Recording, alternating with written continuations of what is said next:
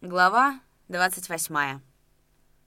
20 марта кольцевик привез в Гремячий Лог запоздавшие по случаю половодья газеты со статьей Сталина «Головокружение от успехов». Три экземпляра молота за день обошли все дворы. К вечеру превратились в засаленные, влажные, лохматые лоскутки. Никогда за время существования Гремячего Лога газета не собирала вокруг себя такого множества слушателей, как в этот день. Читали, собираясь группами, в куренях, на проулках, по забазьям, на приклетках амбаров. Один читал вслух, остальные слушали, боясь проронить слово, всячески соблюдая тишину. По поводу статьи всюду возникали великие спорища. Всяк толковал по-своему, в большинстве так, кому как хотелось. И почти везде при появлении Нагульнова или Давыдова почему-то торопливо передавали газету из рук в руки, пока она белой птицей, облетев толпу, не исчезала в чьем-нибудь широченном кармане. «Ну, теперь полезут колхозы по швам, как прелая одежина», — первым высказал догадку торжествующий банник. «Навоз уплывет, а что потяжельше останется», — возражал ему Демка Ушаков. «Гляди, как бы на выворот наоборот не получилось», Ехидствовал банник и спешил уйти, чтобы в другом месте шепнуть людям, которые понадежнее «Бузуй, выписывайся из колхозу, покеда свободу крепостным объявили». Раскорячился середняк, одной ногой в колхозе стоит, а другую поднял, отрясает и уже норовит за раз как бы из колхоза переступить обратно в свое хозяйство. Говорил Павло Любишкин Минку, указывая на оживленно разговаривавших колхозников-середняков. Бабы, много недопонимавшие, по своему бабьему обыкновению занялись догадками и выгодками. И пошло по хутору. Распущаются колхозы. Коров приказано из Москвы вернуть. Кулаков возвертывают и записывают по колхозам. Голоса дают энтим, у каких поотняли. Церкву в Тубинском открывают, а семенной хлеб, какой в ней был сыпанный, раздают колхозникам на прокорм. Надвигались большие события. Это чувствовалось всеми. Вечером на закрытом собрании партии ячейки Давыдов, нервничая, говорил. «Очень даже своевременно написана статья товарища Сталина. Макару, например, она не бровь, а в глаз колет.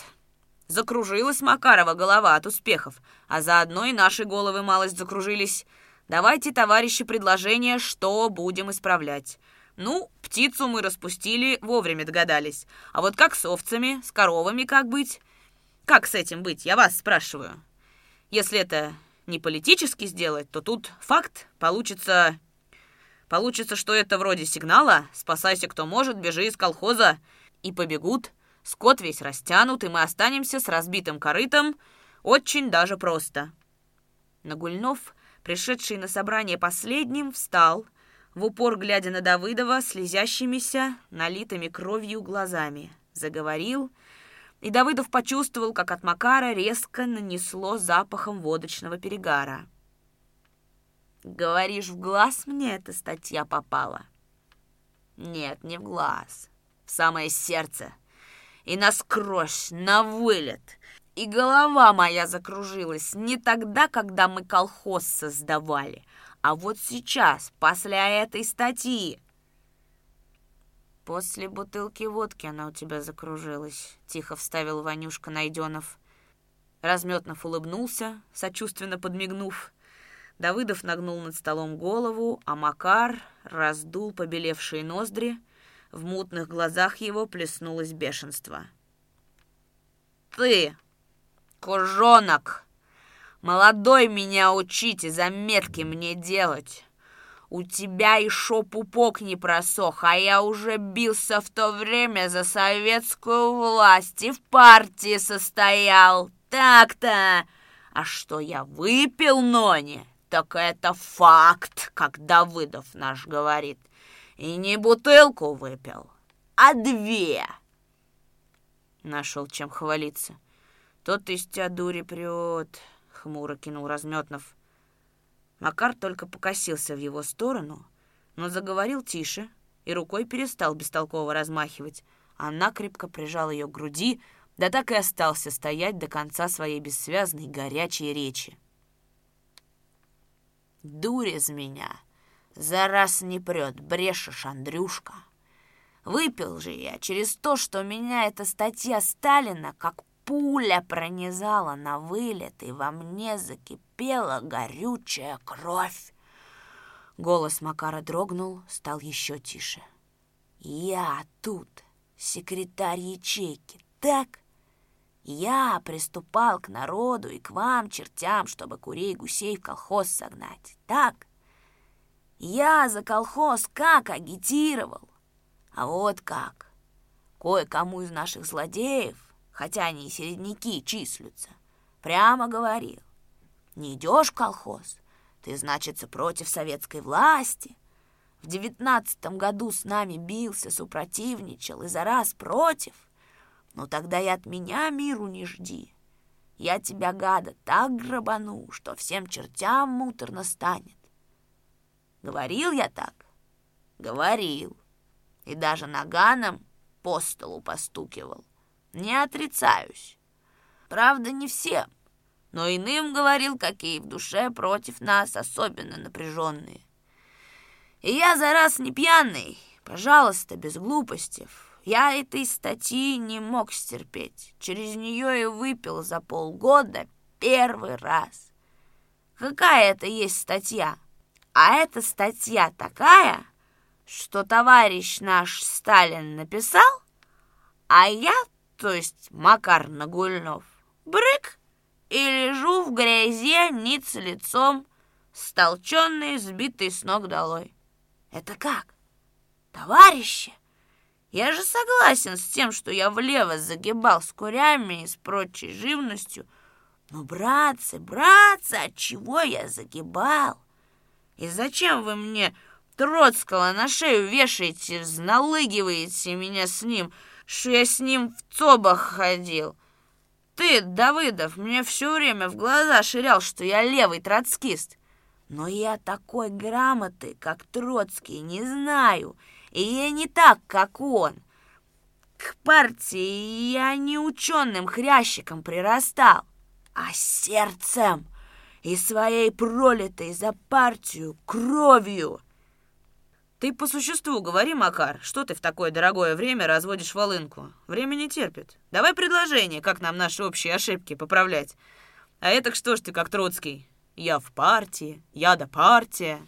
Дай сказать, зарычал Макар, вспыхнув и еще крепче прижав к груди правую руку. От Троцкого я отпихиваюсь. Мне с ним за раз зазорно на одной уровне стоять. Я не изменник. И наперед вас упреждаю, кто меня троцкистом назовет, побью морду, домослов побью. Я и влево с курями ушел не из-за Троцкого, а я поспешал к мировой революции. Через это мне и хотелось все поскорее сделать, покруче собственника мелкого буржуя, завернуть.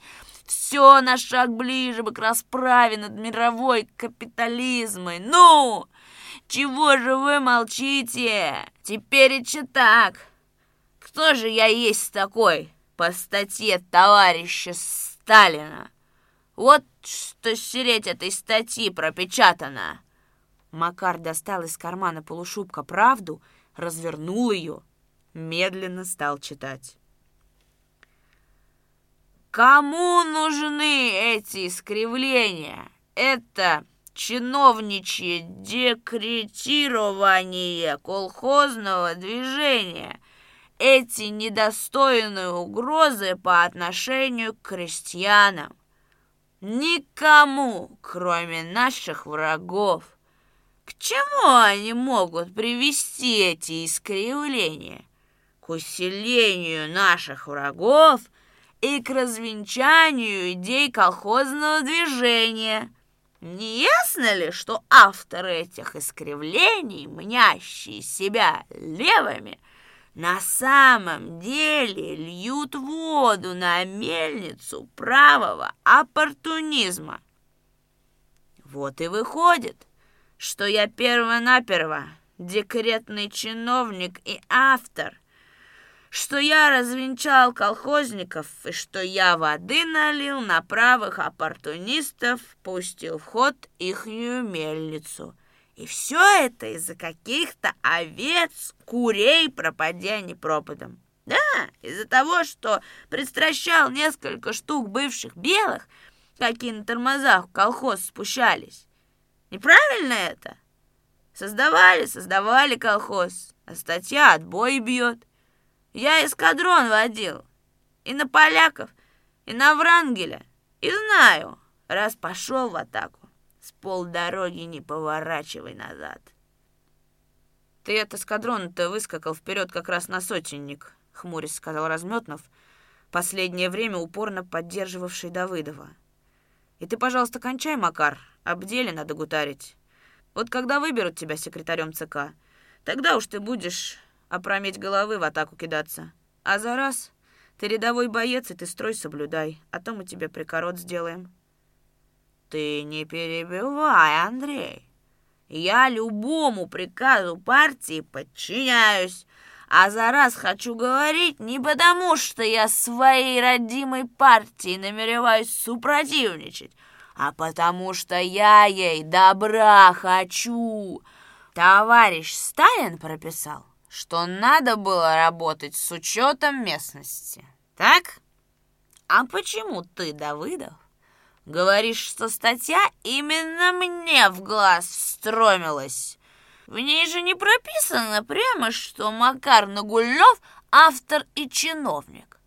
Может, эти слова вовсе даже меня и не касаемые?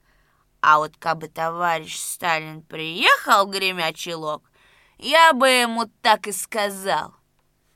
Дорогой наш Осип Виссарионович, ты, значится, супротив того, чтобы нашим середнякам острастку задавать.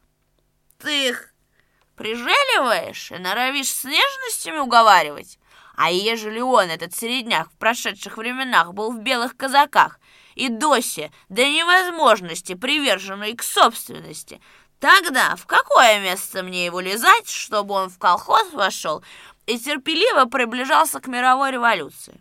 И он, середняк этот, колхоз войдет, и то не может отрешиться от собственности, а все прицеляется, как бы свою худобу дюжей подкармывать. Вот он какой! Ну, а уж ежели товарищ Сталин, поглядев на такой народ, опять настаивал бы, что я искривление производил и колхозников развенчивал, то тут бы я прямо сказал ему Пущай их черт венчает, товарищ Сталин, а я больше не могу через состояние своего раскиданного по фронтам здоровья отпустите меня на китайскую границу, там я дюжей партии спонадоблюсь. А гремячий пущай Андрюшка Разметнов коллективизирует. Он и хребтиной жидковат, кланяться бывшим белым может приотлично, — и слезу пущает. Это он тоже может. Ты меня не трожь, а то я тоже могу тронуть. А ну, довольно. Хватит на сегодня. Давыдов встал, подошел к Макару вплотную, с неприсущим ему холодком в голосе спросил. «Письмо Сталина, товарищ Нагульнов, это линия ЦК. Ты что же, не согласен с письмом?» «Нет». «А ошибки свои признаешь?» Я, например, свои признаю. Против факта не попрешь. И выше кое-чего не прыгнешь. Я не только признаю, что мы пересолили, обобществив мелкий скот, телят, но и буду исправлять свои ошибки. Мы чересчур увлеклись процентом коллективизации, хотя в этом и райкомовская вина есть. И слишком мало поработали над фактическим укреплением колхоза. Ты признаешь это, товарищ Нагульнов? Признаю. Так в чем же дело? Статья неправильная. Давыдов с минуту разглаживал ладонями грязную клеенку на столе. Неизвестно для чего подкрутил фитиль умеренно горевшей лампы. Видимо, пытался унять волнение и не смог. «Ты! Дубина, дьявол! Тебя за эти разговорчики в другом месте из партии вышибли бы! Ну, факт! Ты с ума свихнулся, что ли? Или ты сейчас же прекратишь этот... свою это... свою оппозицию, или мы на тебя... Факт! Мы терпели достаточно твоих высказываний. А если уж ты ставишь это по-серьезному, пожалуйста, мы официально сообщим райкому о твоем выступлении против линии партии. Сообщай. Я сам заявлю в райком. За банника и за все разом отвечу. Давыдов несколько приутих, вслушавшись в потерянный голос Макара, но со все еще не остывшим озлоблением, пожимая плечами, сказал. «Знаешь что, Макар, поди-ка ты проспись, а уж потом мы будем с тобой говорить фактически, а то у нас с тобой получается, как в сказке про белого бычка. Мы с тобой шли? Шли. Тулуп нашли? Нашли. Ну давай по уговору делить тулуп. Какой тулуп? Так мы же с тобой шли? Шли. И так без конца. То ты говоришь, что ошибки свои признаешь, а следом за этим заявляешь, что статья неправильная.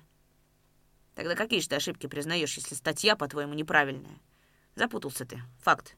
И потом, с каких это пор у нас секретари ячеек стали приходить на ячейковые собрания в выпитом виде. Что это такое, Нагульнов? Это партийный проступок. Ты старый член партии, красный партизан, краснознаменец, и вдруг такое явление.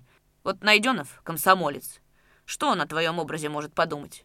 И потом, если до районной контрольной комиссии дойдет, что ты пьянствуешь, да еще в такой ответственный момент, что ты не только середняков запугивал с оружием в руках, но и не по-большевицки относишься к своим искривлениям и даже выступаешь против линии партии, то это, Нагульнов, получится для тебя печальный факт. Ты не только секретарем ячейки не будешь, но и членом партии, так и знай. Это я тебе фактически говорю». Давыдов взъерошил волосы, помолчал, чувствуя, что тронул Макара за живое, продолжал. «Дискуссию вокруг статьи нечего устраивать. Партию ты по-своему не свернешь. Она не таким, как ты, рога обламывала и заставляла подчиняться. Как ты этого не поймешь? Да брось ты с ним воловодиться. Он битый час бузу тер, а слушать было нечего. Нехай идет и спит. Ступай, Макар. Совестно тебе. Глянь на себя в зеркало и ужахнешься. Морда пухлая, глаза как у бешеной собаки. Ну чего ты в таком виде явился? Иди. Разметно вскочил, свирепо потряс Макара за плечо, но тот вялым безжизненным движением снял с плеча его руку, больше ссутулился. В тягостном молчании Давыдов побарабанил по столу пальцами. Найденов Ванюшка, все время с недоумевающей улыбкой посматривавший на Макара, попросил. «Товарищ Давыдов, давайте кончать». «Так вот, товарищи», — оживился Давыдов, — «я предлагаю следующее. Вернуть колхозникам мелкий скот и коров — но у кого было сдано по две коровы, тех сагитировать, чтобы по одной оставили в колхозном обобществленном стаде. Завтра прямо с утра надо созвать собрание и повести разъяснительную работу. Весь упор надо сделать сейчас на разъяснение. Я боюсь, что начнутся выходы из колхоза, а ведь нам не сегодня-завтра выезжать в поле. Вот где Макар, покажи-ка свою закалку. Уговори да без нагана, чтобы с колхоза не выходили. Это будет факт. Так что же, будем голосовать? Будем голосовать, мое предложение. Кто за? Ты воздерживаешься, Макар? Так и запишем. При одном воздержавшемся. Разметнов предложил с завтрашнего же дня повести борьбу с сусликами. Решили мобилизовать на уничтожение сусликов часть колхозников из числа тех, которые не будут заняты на полевых работах, прикрепить к ним несколько пар быков для доставки воды и просить заведующего школы и учителя Шпыня выйти в поле с учениками, помочь в выливке грызунов. Все время Давыдов внутренне колебался. Прижимать ли Макара? Ставить ли вопрос о нем в порядке привлечения его к партийной ответственности за его выступление против статьи Сталина, за нежелание ликвидировать последствия левых ошибок, наделанных в практике создания колхоза? Но к концу собрания, глянув на мертвенно-белое лицо Макара, потная, со вздувшимися на висках венами, решил нет, не надо, сам поймет. Пусть-ка он без нажима осознает.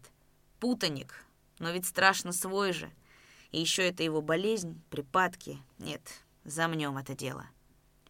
А Макар до конца собрания просидел молча, внешне ничем не проявляя своего волнения. Давыдов, поглядывая на него, лишь единственный раз заметил, как по рукам Макара обессиленно кинутым на колени, бугристой волною прошла крупная дрожь. «Возьми Нагульнова к себе ночевать. Проследи, чтобы он не пил», — шепнул Давыдов Разметнову, и тот согласно кивнул головой. Домой Давыдов возвращался один. Возле базы Лукашки Чебакова на поваленном плетне сидели казаки, оттуда доносился оживленный говор. Давыдов шел по противоположной стороне улицы, поравнявшись, слышал, как из темноты кто-то незнакомый, уверенно, с улыбкой в басовитом голосе говорил «Сколько не давай, сколько не плати, все им мало». А другой говорит «За раз появились у советской власти два крыла, правое и левое. Когда же она сымется и улетит от нас к ядрене фени?» Покатился разноголосый смех и неожиданно быстро смолк. «Тсс! Давыдов!» — послышался тревожный шепот. И тотчас же прежний басовитый голос, уже без малейшего намека на игривость, с притворной деловитостью в растяжку заговорил. «Да, кабы не было дождей, с посевом скоро управились бы. Земля подсыхает прям-таки невидя. Ну что ж, братцы, на спокой, что ли?»